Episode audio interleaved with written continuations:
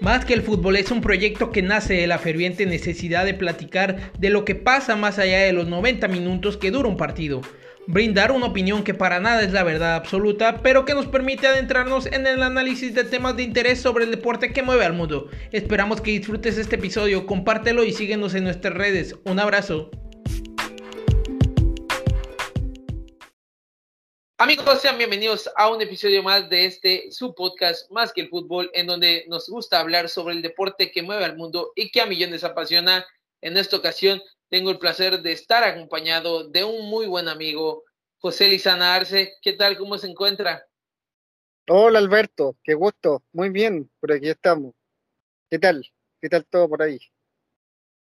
Bastante bien, bastante bien. Eh, como saben, Aquí nos gusta platicar sobre fútbol, nos gusta analizar un poco sobre este deporte y pues qué mejor que después de lo ocurrido en las eliminatorias mundialistas de cara a Qatar 2022, poder platicar con un muy buen amigo y con un gran conocedor de este deporte que se encuentra en Chile. Y como sabemos las eliminatorias tanto para la selección chilena como para la selección mexicana han empezado a verse complicadas de cara a lo que se viene y de poder ganar un boleto a este nuevo mundial. En Chile, pues sabemos que el, después de prácticamente 14 jornadas que tienen, en el caso de Brasil y Argentina tuvieron que suspender su partido y por ello tienen tres en el número, se está solucionando esa parte, pero ya Chile completando las 14 jornadas se encuentra prácticamente en sexto lugar está empatado por poco ahí con, creo que con los que van abajo, que son Colombia, Bolivia, y encima creo que tiene a Perú, que incluso ha, ha perdido más partidos que Chile, pero ha ganado más, y Chile los empates es, creo yo, lo que lo ha, colocado en esa situación. ¿Cómo ve la situación de Chile, amigo José? Bueno, estábamos un poco ilusionados con tres triunfos en línea. Eh, los triunfos a Paraguay, a Paraguay de local y de visita, a Venezuela. Eh, habían sido partidos eh, que daban una esperanza a Paraguay de visita, un gran, gran resultado, pero el último, la última derrota frente a Ecuador, un equipo muy físico, muy concentrado, eh, golpeó, golpeó y Chile, como tú decías, está sexto en las clasificatorias, a un punto del repechaje que es Perú, pero entre el, entre el, puesto, eh, bueno, hay, hay cuatro puntos entre el cuarto y el noveno. Las clasificatorias sudamericanas son, son realmente eh, fratricidas, como se puede nombrar. Eh, es muy complicado ganar de local, es muy complicado ganar de visita. En algún texto que escribí, que lo quiero compartir contigo, Sudamérica Suda, que bueno, en honor a una canción de un grupo chileno para los amigos, Sexual Democracia. Eh, e, ellos tienen un tema que se llama Sudamérica Suba, pero lo, lo, utilizo para, para, para, contar que en Sudamérica la experiencia de clasificar a un mundial de fútbol puede resultar fascinante, infartante, pero también dramática y epopéyica. Eh, está considerado por los especialistas de este torneo como el más fratricida y más interesante del mundo incluso por torneos como la Champions League o la Eurocopa.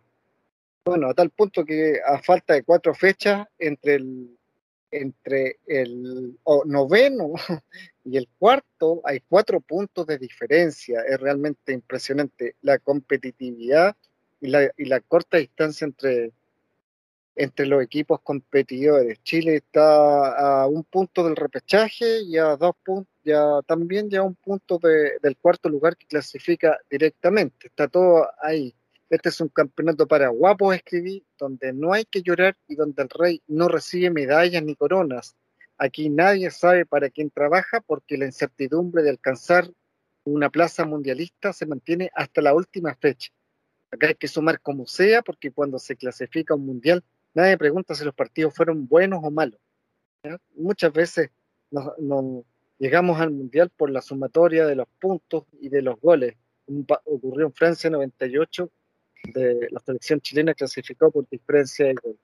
Eh, bueno, es un campeonato en el que hay que levantarse, cuando se cae, siempre volver a empezar y y bueno, no hay que mirar hacia atrás, eh, aquí no se regala nada, no hay que, no hay que descuidarse, porque aquí en Sudamérica, termina este artículo, hay que sudar para ir al Mundial. No digo que en otros campeonatos no sean distintos, pero la cercanía, la voracidad de este campeonato es realmente increíble. Eh, Perú se metió ahí al, grupo de, del repechaje, a la, a la plaza de repechaje. Uruguay quedó séptimo detrás de Chile. Bolivia también está muy cerca del repechaje. Paraguay también, que ha tenido jornada. Colombia, como tú decías, también se ha mantenido un poco, está muy bien, eh, eh, proyectado en, estas, clasificatorias, pero tres empates también y un solo gol. También había un poco una baja en el rendimiento de la selección de rueda.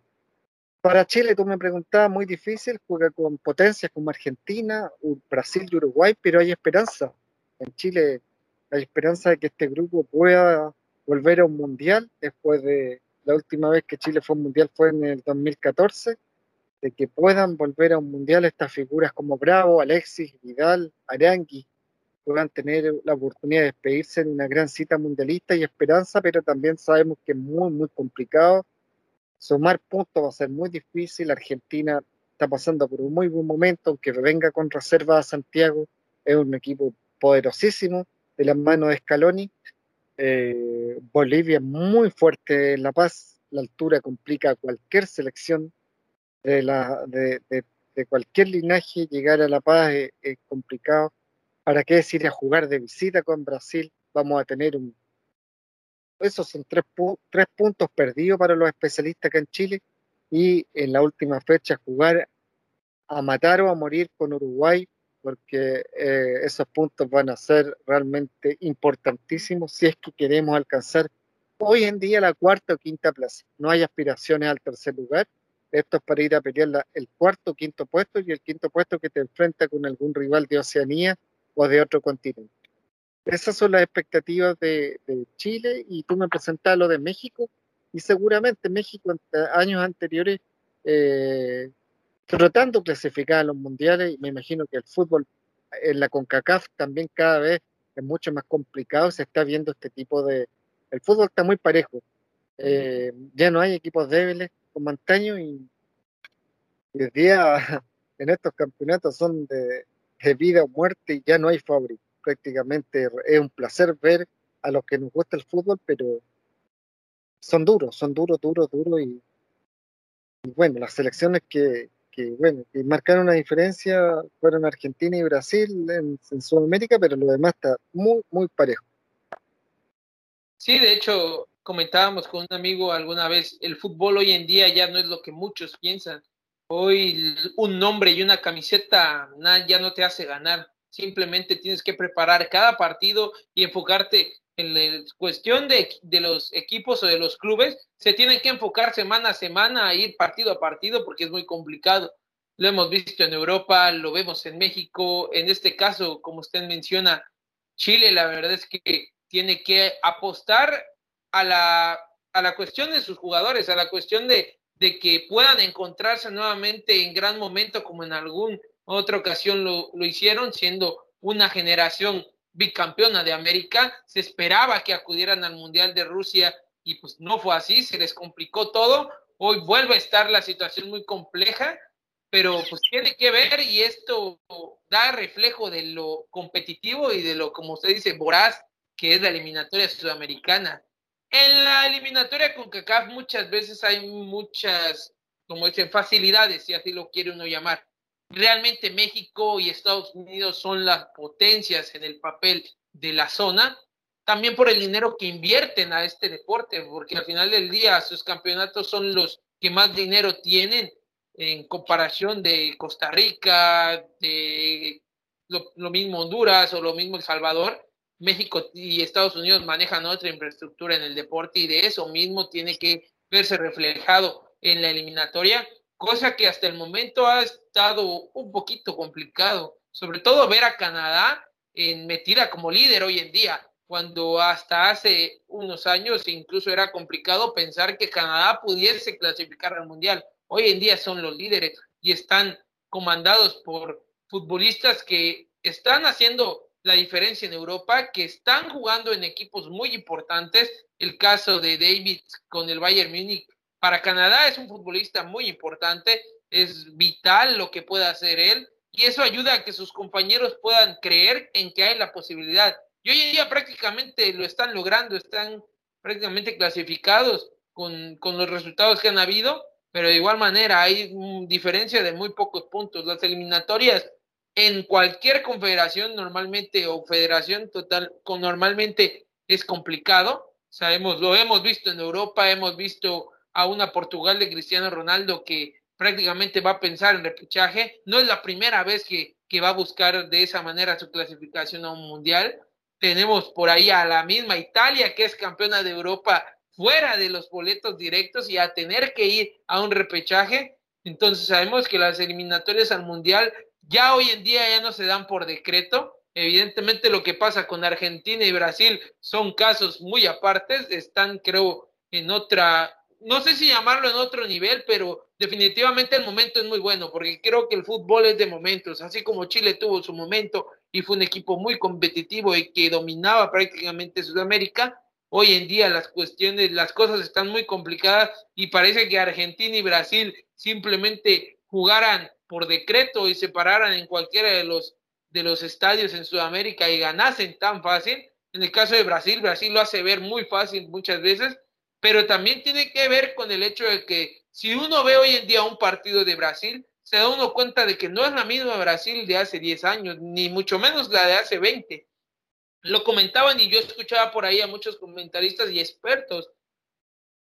Brasil hoy en día ya no es solo yoga bonito como hace algunos años. Hoy hay trabajo de por medio, hoy es un equipo más físico, hoy es un equipo que tiene que ir a una velocidad mayor, cuando antes el fútbol de Brasil era más cansino, era un fútbol más pausado, pero eso hoy a Brasil ya no le alcanza. Entonces, mucha gente o muchos aficionados del fútbol dicen, es que Brasil ya no es el mismo, la Brasil de hace muchos años era mejor, quizá porque era más vistosa, pero también hoy en día el deporte como tal, el fútbol, ya no se gana nada más jugando bonito o haciéndolo o haciendo las cosas espectaculares que antes a lo mejor los cracks de Brasil hacían. Hoy en día tienes que ser efectivo, prácticamente hoy en día los futbolistas son atletas de alto rendimiento en su totalidad y tienen que estar enfocados en el deporte 24/7. Si te relajas, estás simplemente fuera. Entonces, creo que tanto Chile como México tienen que afrontar fechas muy importantes tienen que ir a matar o morir, como mencionaba usted, y pues sin duda alguna se espera que México, aquí por lo menos en CONCACAF, se espera que México pueda clasificarse al Mundial sin problemas. Alguna vez la Volpe lo dijo por allá en 2005, es clasificar caminando. Lo hizo y como también usted mismo decía, el clasificar un mundial al final del día, estando en el mundial, no te interesa lo que hay atrás.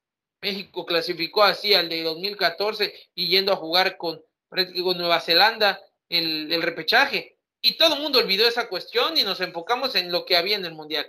Pero muchas veces ese tipo de cuestiones, por lo menos aquí en CONCACAF, que México clasifique por medio del repechaje, prácticamente es un fracaso, porque pues sabemos que la ventaja que pueda tener futbolísticamente hablando, en dónde juegan tus jugadores, en dónde juegan tus futbolistas, en dónde juegan, en qué tanto dinero se invierte en tu liga, en comparación de no poder pelearle a equipos como Canadá, que prácticamente no tienen una liga, que los equipos más importantes de Canadá juegan en la MLS, creo que para México es algo, un, un panorama completamente diferente a lo que es Chile, porque pues Chile está en lo que a mi parecer son las eliminatorias más complicadas del planeta, aunque muchos no lo quieran dar por hecho, incluso hoy en día se maneja un ejemplo igual fuera de manejan que la Liga de Naciones es más complicada que la Copa América, cuando a mi parecer creo que no tiene ni de cerca nada que ver el nivel que hay en, en la Liga de Naciones, es cierto. Hoy en día y en los últimos mundiales las selecciones europeas son en la gran mayoría las que han estado ahí, pero es que lo que se vive en Sudamérica es una cosa totalmente diferente. hay un peso muy diferente en Sudamérica que en ninguna otra eliminatoria existe y por ello mismo clasificar, supongo, para Chile en, esta, en este punto, clasificar para Chile por medio de poder buscar el repechaje sería una victoria completa. Sí, bueno, llegar al Mundial es el anhelo de, esta generación que tiene ya, bueno, varios, varios mundiales en el cuerpo. Me acordaba mientras conversaba de, de Canadá. Canadá siempre es un protagonista de los mundiales juveniles. Siempre quizá el, desarrollo de Canadá se proyectó a, muchos años. Tengo bastantes recuerdos de presencias en, mundiales juveniles, sub-20, y, se jugó un mundial hace algunos años también en, Canadá, juvenil, y, y quizás el desarrollo del fútbol canadiense va por ahí, un trabajo como el que pasó con Estados Unidos también, que, era un país que no era futbolizado, de repente alcanzó lugar en muy poco tiempo. Pareciera que el boom del, fútbol de estado, estadounidense se produjo a partir del Mundial de 1994, muy poco tiempo, eh, en comparación a, a, nuestras federaciones que tienen casi 100 años. La Federación de Chile, por lo menos, más de 100 años compitiendo, así que ahí se ve quizás un avance, como lo que está pasando con Venezuela acá en, nuestro, nuestro continente, que si bien no alcanza posiciones, pero ha crecido gradualmente. Ahora está en el último lugar de las clasificatorias, pero, pero bueno, hizo campañas bien interesantes que no le han alcanzado para ir al Mundial. Y creo que con Venezuela la brecha está un poco más extendida eh, en relación a, estos equipos Paraguay, Bolivia, Uruguay, Chile, Perú y Colombia que están disputando a muerte eh, las plazas, las cuarta y quinta plaza. Y claro, para Chile clasificar a un mundial mediante un repechaje, eh, solo se remonta este tipo de repechaje a, épocas de dictadura en Chile, el año 73, cuando enfrentó a la Unión Soviética y, no vino la Unión Soviética por la dictadura de Pinochet a Santiago no ha disputado Chile un repechaje en estas clasificatorias con el formato de todos contra todos. A la gente no le importa mucho si es que clasificara por esa vía, porque entiende que es una generación mayor, con jugadores en algunos casos vigentes como Bravo, Vidal, Arenx, Medel y, Sánchez, pero, pero también ellos promedian más o menos 33 años, 34 años o más y, no es el pick competitivo de, una selección. La selección de Bielsa tenía en promedio menor de 25 años, la selección chilena claramente tuvo este desarrollo de ir a dos mundiales y ser bicampeón de América. Es distinto, pero esperamos, tenemos confianza de que, de que puedan llegar. Sería una linda despedida para una generación realmente que, que ha entregado mucho, muchas satisfacciones a lo largo de, prácticamente 14, 15 años. Eh, sería el, el, premio y si no, bueno, la renovación creo que debe ser completa, no, no alcanza para que estos jugadores vayan a otro mundial 2026 o, o a la siguiente Copa América. Es un punto de inflexión para el fútbol chileno y puede tener el, una, una consagración al Mundial de Qatar o finalmente empezar de cero con nuevos proyectos y, la camada de jugadores que deben continuar eh, estos procesos difíciles de igualar porque tener jugadores como Vidal u otros no, no, no nacen todos los días en un, en un país. hay mucho trabajo por delante en las distintas, eh, las distintas divisiones del fútbol chileno. Vaya que sí, la, la cuestión del cambio generacional con selecciones es muchas veces muy complicada. Selecciones como Alemania son la muestra viviente de cómo debe ser un recambio generacional. La verdad es que lo hacen de maravilla porque incluso a selecciones potencias, en este caso como Brasil y Argentina, muchas veces se les complica. Los alemanes son maestros en esto de los recambios generacionales y siempre están compitiendo, siempre están ahí. Y justo de eso, justo ese tema del recambio generacional que Chile necesita y prácticamente está en la punta de, del momento y en el punto de inflexión que usted menciona, con México comienza a haber mucho ese comentario de que la selección necesita nuevos futbolistas e incluso en algún momento se ha mencionado de que quieren mandar a llamar a futbolistas que incluso ya estuvieron y que quizás demostraron en su momento que podían estar en selección en caso de Javier Hernández, que hoy está en la MLS, pero que es cierto, históricamente es el máximo goleador de la selección mexicana, pero que en las últimas convocatorias y por lo menos en momentos de crisis y de definición total, no marcó diferencia como en su momento quizá lo hizo. Entonces, hoy en día se tiene aquí en México a un delantero como Raúl, Raúl Jiménez que está queriendo retomar el nivel que, que tenía antes de su lesión. Ha anotado tres goles y dos asistencias con los Wolves desde su regreso. Entonces, yo por lo menos soy de los fieles creyentes de que primero un equipo y una selección no solo depende de los futbolistas, se tiene que ver a qué juegas y, y cuál es tu sistema. Y eso es algo que en su momento con México, o creo yo que es una de las claves. México no sabe a qué juega desde la salida de la Volpe.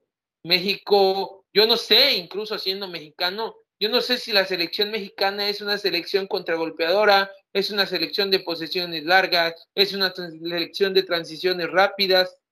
No lo sé, porque no hay un sistema. Partido a partido se va, creo, inventando cosas nuevas. Dependiendo del rival, se va analizando cómo salir.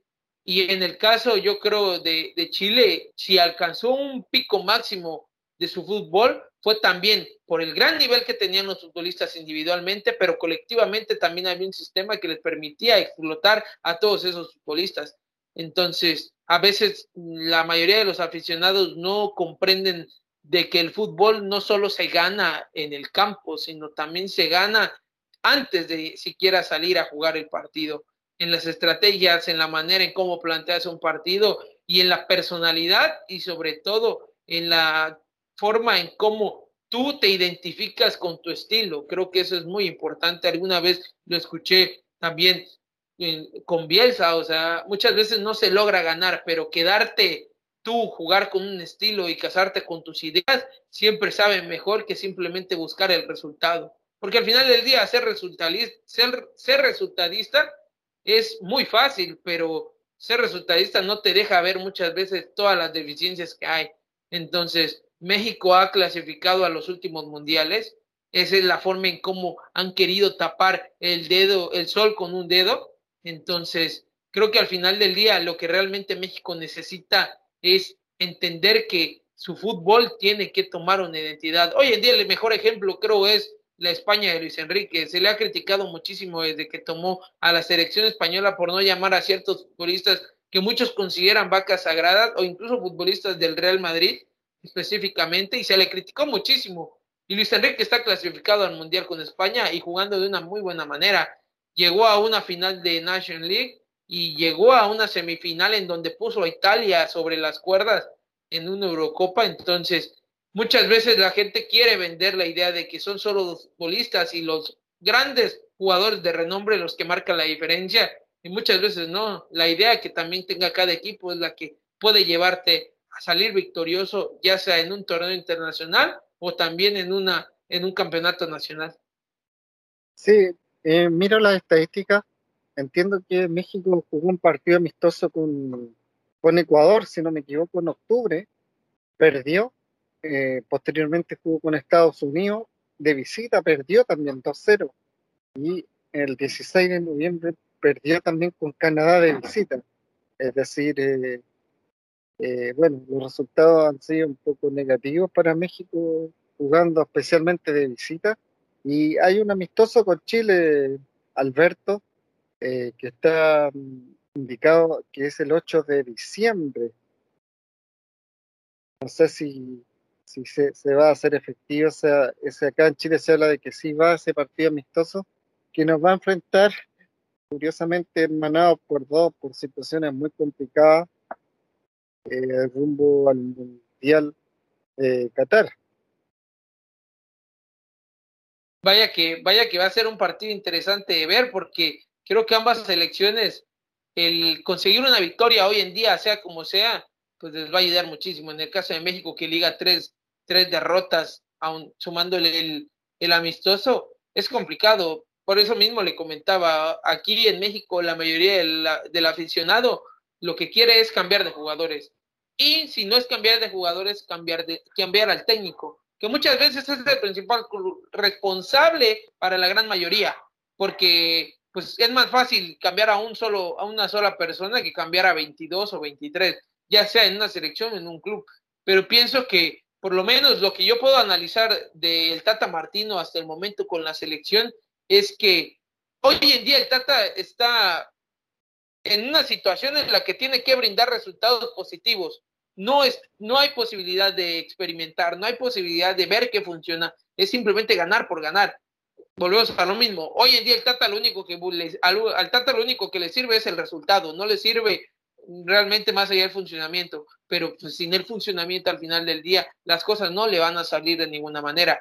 En su momento, yo, y yo lo he dicho muchas veces, si México no va a un mundial, evidentemente económicamente es un problema muy grande, futbolísticamente también de cierta manera, pero muchas veces creo que necesitas, o por lo, México, por lo menos México necesita recibir este tipo de bofetadas para que pueda por fin entender qué es lo que está haciendo mal. Aquí en México se menciona mucho que la selección o la federación prioriza mucho más la parte económica que la parte deportiva. Se hacen muchos amistosos a lo largo del año o de los tres, cuatro años que hay de mundial a mundial, algo que aquí se le conoce como de manera, a manera también de broma, pero pues es una realidad como el Mole Tour, porque se maneja que es simplemente un tour que hace la selección en donde juegan contra selecciones de cualquier tipo en Estados Unidos para poder recaudar dinero, porque pues la afición en Estados Unidos mexicana siempre llena los estadios y no intentar priorizar estos amistosos contra equipos de élite, como en el caso probablemente Chile no está en su mejor momento, pero jugar un partido contra Chile es muchísimo más importante que jugar cualquier otro amistoso en Estados Unidos, contra selecciones como Nueva Zelanda, contra selecciones como El Salvador, que con todo el respeto que se merecen, no están en un nivel top. Y hasta hace no muchos meses, o incluso hace dos meses, la última vez que FIFA dio el resultado del top, México era noveno. ¿Cómo eres noveno sin realmente poder ser una selección que convenza en su funcionamiento. Para mí, quizá confiando y pensando en que el Tata Martino pueda alcanzar un muy buen nivel con la selección, lo dijo en su momento cuando estuvo enfrentando a Argentina y que Lautaro Martínez le metió tres goles a México, él mismo lo dijo, o sea, los, los mexicanos no saben ni quién es Lautaro Martínez, entonces aquí hay una cuestión de tanto el funcionamiento con que los jugadores realmente tomen bien en cuenta cuál es su trabajo y lo que tienen que hacer y el compromiso que esto conlleva. Entonces, para mí creo que lo más ideal sería mantener al técnico, confiar a muerte con el Tata en esta cuestión, intentar brindarle la oportunidad de que busque los amistosos que quiere, porque él cuando recién entró buscó amistosos en Europa, buscó amistosos también con equipos como Argentina, con equipos sudamericanos, que eso es lo que funciona y no simplemente buscar que la federación haga negocio en Estados Unidos y que haga lo que quiera hacer, porque al final del día eso llena las arcas, pero no ayuda futbolísticamente. Aquí se habla mucho de que se quiere pasar del quinto partido en un mundial, pero sufrimos para clasificar cuando, siendo muy sincero y con el respeto que se merece toda la CONCACAF, si tú juegas bien, sabes a qué quieres jugar, planteas bien tus partidos, haces que tu equipo trabaje como eso, como un equipo y tus futbolistas están en buen rendimiento, aquí en CONCACAF no hay posibilidad de que no puedas vencer. Ese es el detalle. En Sudamérica las cuestiones son muy, muy diferentes, pero aquí en CONCACAF, si no se ha podido dar un golpe de autoridad y seguir clasificando a los mundiales de buena manera, es porque algo se está dejando de hacer en lo futbolístico. Entonces, no es solo cambiar jugadores, no es solo cambiar de técnico cada que algo no te funciona, porque México es, es cliente total de estar cambiando técnicos todo el tiempo, cuando en Sudamérica, aun cuando las cosas muchas veces no van tan bien, confían muchísimo. Hoy en día, hace algunos, algunas semanas, tuvimos la despedida de, del maestro Washington Tavares de Uruguay. Seguramente no le tocó todo el tiempo estar en lo top, seguramente no todo el tiempo las cosas fueron bien, sin embargo confiaron y eso al final de del largo proceso que él tuvo, le dio creces en algunos momentos y también en otros momentos es complicado. Pero en México estamos acostumbrados a que cuando las cuestiones o las cosas no funcionan, rápidamente querer cortarle la cabeza al técnico e ir por otra. Y pues, imagínense, hemos tenido parte de, de, de tener a técnicos que llegan como bomberos a querer clasificar a la selección y pues eso no va a funcionar a la larga. Sí, pasa mucho en este fútbol moderno de, es resultadista, como tú decías, y el caso del maestro Oscar Washington Tavares es una isla en, un, en, un, medio, en un, continente donde prácticamente el técnico, si no obtiene los resultados esperados, se tiene que ir. 14, 15 años del maestro Tavares en la selección Uruguay. Eh, lo ratificaron también eh, toda la, detección de talentos que hizo. Eh, descubrió muchos, muchos jugadores. Eh, bueno, estas generaciones doradas de Uruguay las fue reemplazando.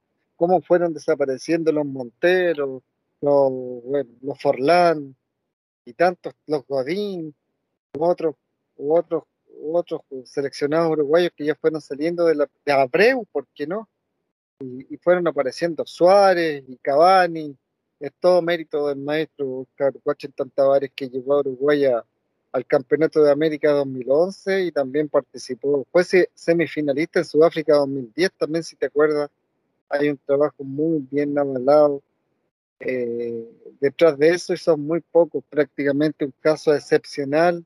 Él estuvo a cargo de esa, de esa camada de futbolistas y se da muy poco, muy difícil en un fútbol tan, tan comercializable, de poder tener un proceso largo y el respeto de todo un medio eh, que no necesariamente esté condicionado por una derrota. Eso se alaba y dejó un gran, gran legado eh, Oscar Washington Tavares y vamos a ver si Uruguay se puede reponer de este impacto y la posición tampoco no es muy, favorable para Uruguay. Eh, bueno, estar ahí en el séptimo lugar, poco, un poco más atrás que Chile, muy poco, con, visitas a Paraguay, a Venezuela, Venezuela de local, tiene que jugar con Perú de local y cierra con Chile.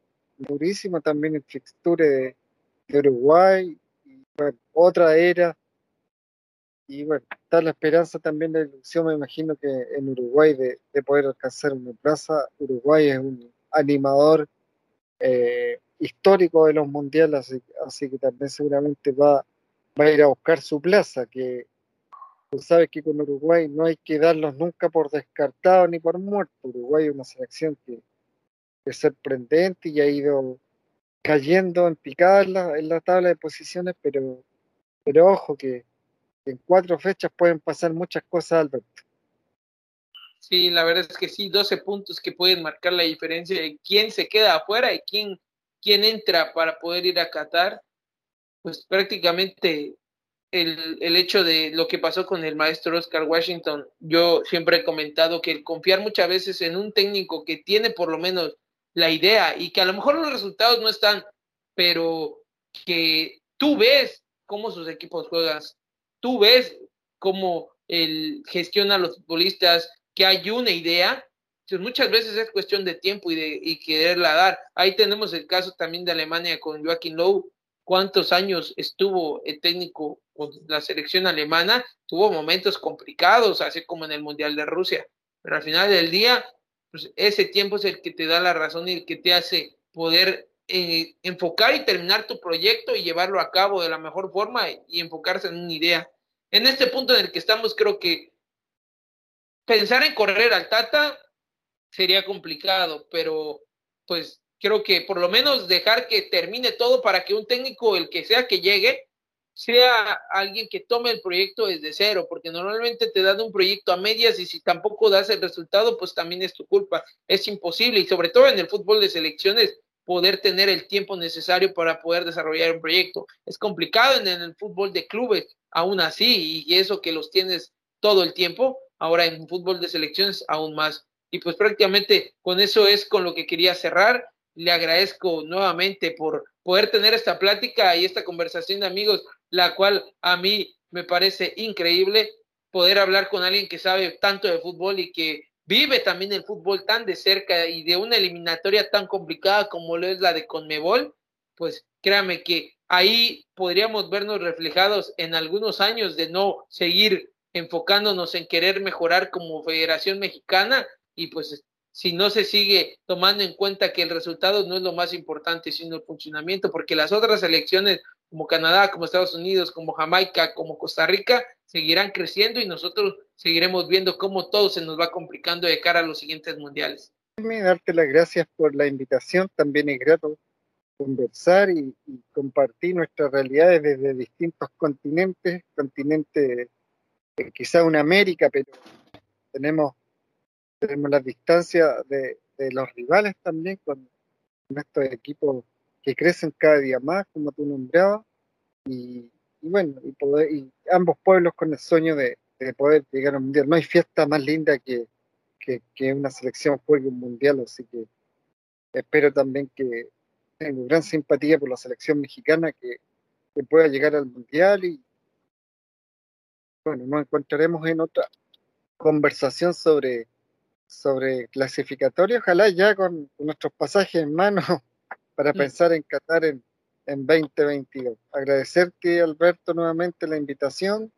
Eh, muchas gracias por considerarme y un gusto hablar de, de, de fútbol y y de lo que va ocurriendo rumbo al Mundial.